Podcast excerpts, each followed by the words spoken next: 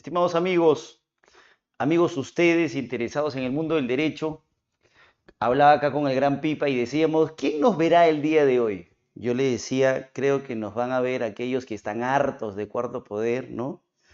Eh, están cansados de una discusión política infructuosa en la que no se toma en consideración, obviamente, posiciones solicitadas eh, en este momento por nuestra sociedad. Así que posiblemente existan personas interesadas en el mundo del derecho, porque creo que si nosotros nos preparamos, si nosotros seguimos estudiando, vamos a poder lograr aquellos cambios que hoy estamos reclamando.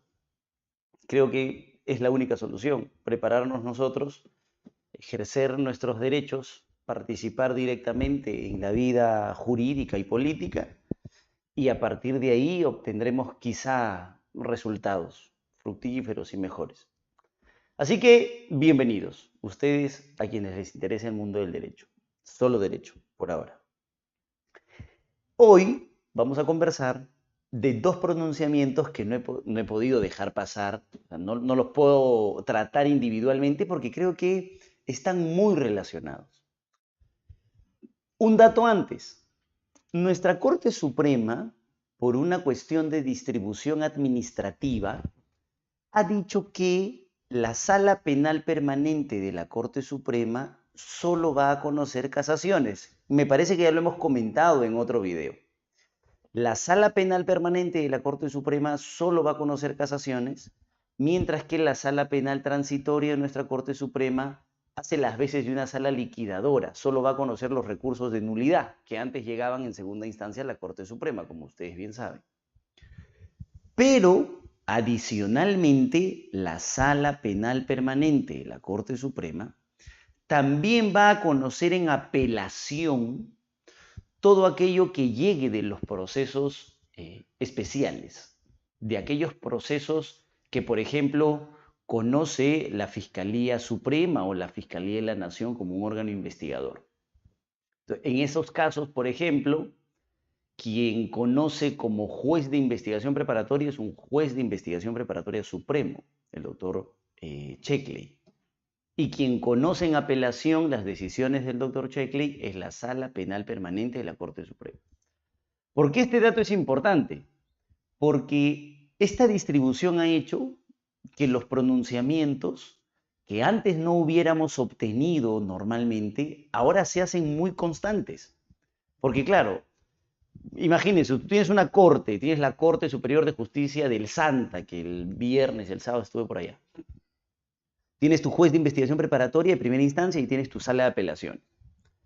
El gran problema de nuestro país, y hay que ser muy sinceros, es que esas decisiones, por ejemplo, las de los jueces de investigación preparatoria de, diferentes cortes, no trascienden jurídicamente, salvo una que otra excepción, no son aportes a la comunidad jurídica.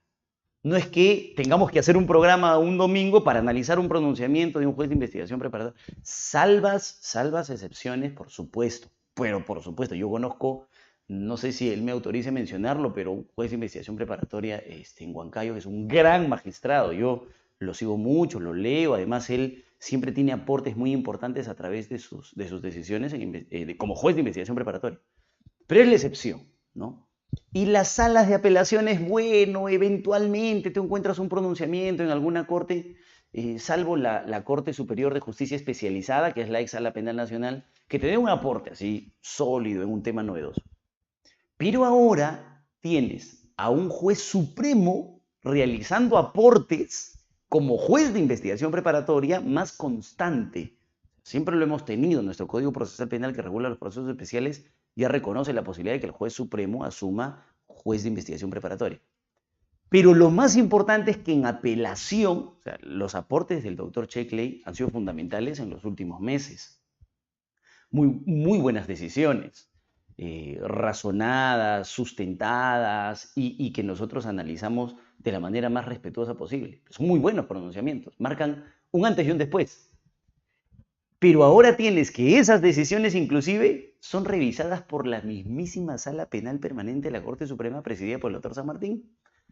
Entonces, los aportes que nos están dando más constantemente, porque hay más apelaciones que casaciones, eh, son muy buenos.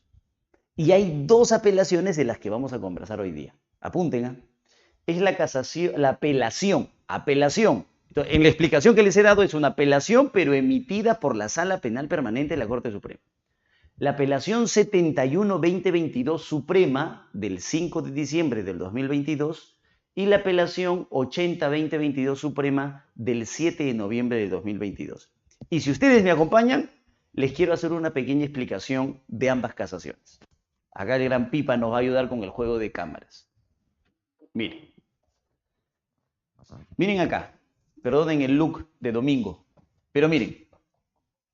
Cuando un abogado defensor participa en una investigación y quiere probar o quiere discutir hechos y pruebas a lo largo de la investigación, ya hemos conversado en una entrevista anterior con el doctor Castillo Alba, recordarán ustedes, de que el concepto de prueba una concepción mucho más amplia abarca también la etapa de investigación preparatoria. Así que olvídense de la ridiculez de que prueba solamente en juicio. ¿sí?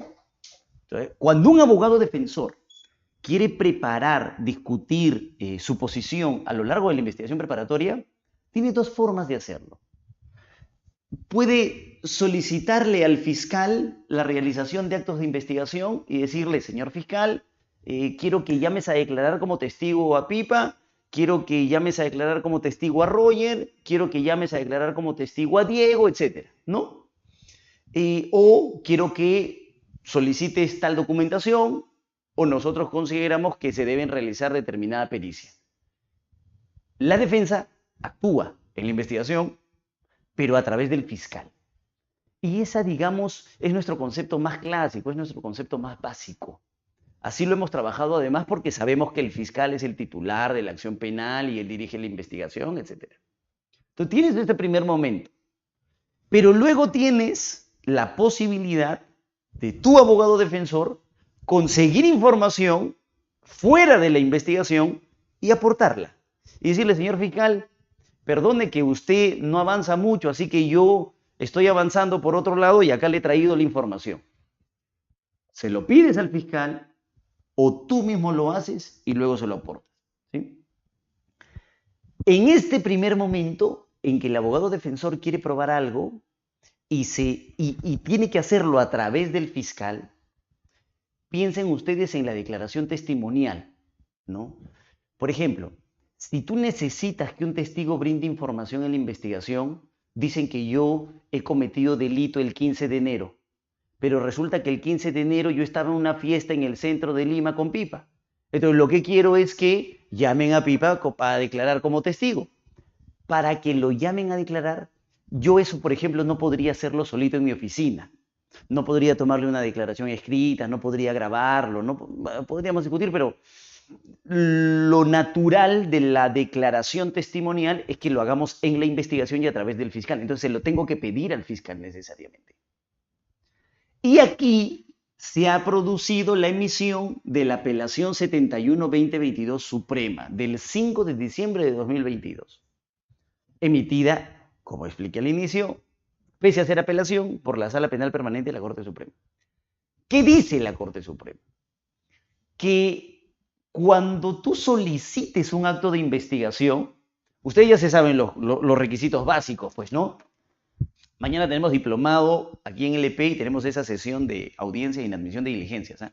Pero a ver, cuando tú le solicitas un acto de investigación al fiscal, tienes que sustentar por qué el acto de investigación es pertinente, por qué el acto de investigación es útil y por qué el acto de investigación es conducente. Voy a aceptarlo. ¿De acuerdo? Es pertinente porque tiene relación con lo que estamos hablando. Avisamos nosotros que hoy íbamos a hablar de la prueba, ¿cierto? No vamos a hablar pues, este, de los problemas políticos. Nuestro tema es la prueba. No podemos ser impertinentes, ¿cierto?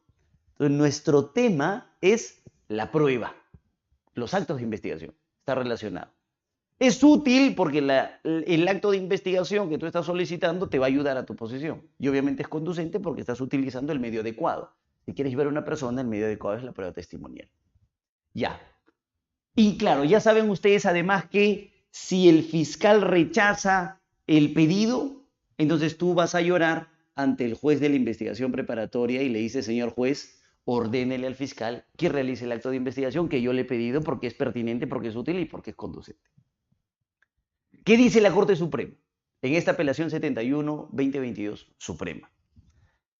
Que cuando una parte va a solicitar un acto de investigación, tiene que hacerlo en el momento oportuno.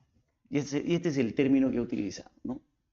Tiene que hacerlo en el momento oportuno. ¿Cuándo es el momento oportuno? Ese es un problema. Para la Corte Suprema, el momento oportuno, por una cuestión de buena fe, porque las partes deben actuar con buena fe procesal, dice la Suprema, apenas sepas de que existe una fuente de información, al día siguiente deberías estar en la fiscalía solicitando que realicen ese acto de investigación. Eso es actuar con buena fe, dice la Corte Suprema. En el primer momento en que te enteres que hay un testigo, o sea, hay un hecho. Y tú dices, pero ¿cómo puedo probar que yo no estaba ahí? Ah, ya me acordé, estuve con Pipa. En ese momento deberías llevarlo a Pipa a la investigación para que declare. Lo que respetar buena fe, me parece adecuado, me parece bonito. ¿Cuál es el problema? Que uno como abogado defensor eh, bien podría definir cuál es el momento oportuno según su propia estrategia. Porque perdónenme, pero yo no confío en la objetividad de fiscalía a lo largo de la investigación preparatoria. En muchas audiencias y en muchas oportunidades, en muchas disposiciones fiscales, yo he escuchado una frase que dice algo más o menos así, de parte de fiscalía, que es la estrategia fiscal no llamar primero a declarar al investigado, sino llamarlo al final. O al revés, es estrategia del fiscal, porque el fiscal tiene su estrategia, plantear eh, un acto de investigación al inicio y no al final. Si la fiscalía tiene una estrategia, ¿por qué la defensa no? ¿Por qué ahí sí, por qué ahí sí no se dice buena fe procesal? ¿Sí? Ahí sí, ¿por qué no le dicen a la fiscal, no, tú tienes que hacer todos los actos de investigación apenas te surja la idea? ¿Y por qué a sí se le permite que lo pueda hacer cuando se le dé la gana? O perdón, en términos jurídicos, cuando considere oportuna su estrategia. Entonces, si tiene una estrategia es porque obviamente no respetan la objetividad. Entonces, a mí me preocupa el pronunciamiento. Yo creo que eh, debe analizarse, obviamente ustedes lo van a leer completo, pero creo que debe analizarse a la luz de que cuando tú le pidas al fiscal que él realice un acto de investigación, tienes que hacerlo en el momento oportuno. Porque claro, si tú, si tú lo haces en el último mes, probablemente no te alcance el tiempo para la realización del acto de investigación. Y eso no solamente tiene que ver con un tema de buena fe procesal, sino tiene que ver con un tema de estrategia propia de la defensa y con un tiempo. ¿Cómo se lo vas a pedir una semana antes? Pues no van a poder hacerlo. Y si lo estás pidiendo, se supone que es importante para ti. Entonces, creo que tiene que ver más con eso. Y no, para no preocuparnos además, y debería haber una aclaración, y no tiene que ver con que eh, la defensa no pueda tener su propia, su propia estrategia a lo largo de la investigación y cuidar el momento en el que solicita o aporta una fuente de información. O sea, por ejemplo, yo soy abogado defensor. No confío en la objetividad, en el criterio de objetividad fiscal, es decir, que lo de cargo y descargo, yo no confío. Y Fiscalía está imputando que el día 15 de enero del 2022 yo he realizado un delito o he cometido un hecho. Yo tengo elementos de descargo que me pueden ayudar a afirmar que el 15 yo no estaba ahí. ¿Ustedes creen que yo lo voy a aportar apenas me notifiquen con la disposición de formalización o con la disposición de apertura preliminares? No, lo voy a aportar probablemente una semana antes de que acabe el plazo máximo. ¿Para qué? Para que Fiscalía no se dé cuenta del error y por lo tanto eh, con mi elemento de descargo pueda producir una decisión de archivo de sobreseimiento. Para mí es mucho más estratégico. Entonces yo me guardo la información y la aporto al final. Pero Jefferson, que eso no es buena fe procesal. Pero esa es parte de la estrategia de la defensa. Pues, ¿Sí? Entonces, por eso digo, creo que este pronunciamiento tiene que ver más con cuando tú se lo pides al fiscal. Y no tiene que ver mucho con cuando tú aportas información. Yo puedo aportar información un día antes de que cierre la investigación sin ningún problema. Es más, yo puedo en no aportar información en la investigación y recién ofrecerla como prueba en la etapa intermedia. Entonces, ¿por qué? ¿Por qué bajo la excusa de la buena fe procesal nos limitarían a nosotros, abogados defensores, la presentación de información. ¿Sí? Esta es la apelación 71-2022. Y la otra es que yo les decía, tú puedes realizar los actos de investigación a través del fiscal, pero el otro camino es que tú vayas a buscar información. Tú vayas a buscar documentales, tú vayas a buscar pericias. Y la Corte Suprema ha emitido la apelación 80-2022 Suprema del 7 de noviembre del 2022. Y me parece muy importante el pronunciamiento. ¿Por qué? Porque en este caso, la fiscalía no manda a realizar una pericia oficial. Y miren, ah, en un tema muy importante, piensen ustedes en cualquiera, piensen ustedes, imagínense un caso de lavado de activos donde Fiscalía no quiere hacer una pericia contable. Imagínense ustedes una investigación donde está en discusión las ubicaciones y Fiscalía no quiere hacer una pericia de geolocalización.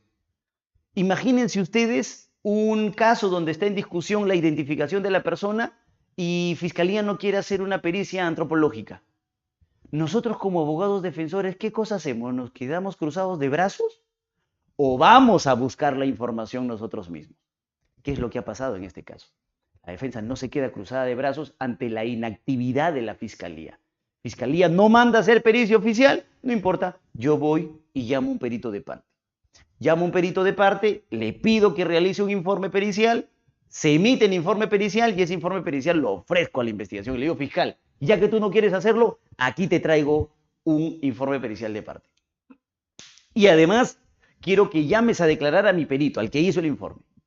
Y Fiscalía dice, no, yo no te puedo recibir ese informe. ¿Por qué? Porque yo no he designado perito oficial. Y el Código Procesal Penal dice, porque hay un trámite, ¿no? Que el fiscal designa su perito oficial. Y, la defensa tiene cinco días para designar perito de parte. Y luego se emite un informe eh, oficial y luego recién se pueden presentar observaciones y luego una pericia de parte. Entonces tú no puedes presentarme una pericia de parte si es que yo no tengo un perito oficial.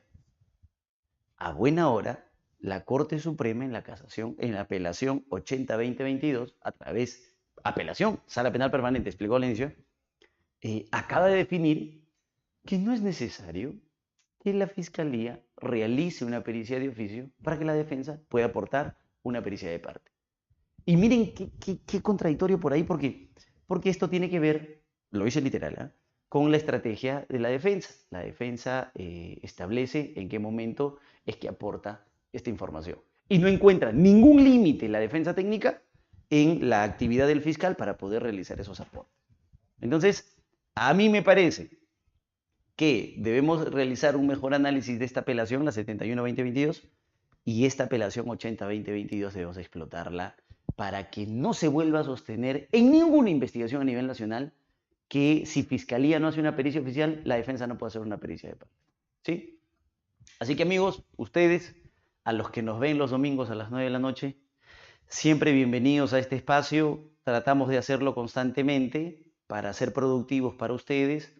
Lo bueno de nuestro derecho penal y procesal penal es que va cambiando constantemente, todas las semanas tenemos pronunciamientos, así que intentamos nosotros recopilarlos y estar actualizados para poder transmitírselos a ustedes de manera sencilla. De todo corazón esperamos que la información ha sido productiva y nos vemos el próximo domingo a las 9 de la noche con una entrevista que creo yo eh, la va a romper. Pero ya eso lo voy a dejar como, como incógnito para que ustedes se puedan conectar el próximo domingo. Muchas gracias. Un fuerte abrazo.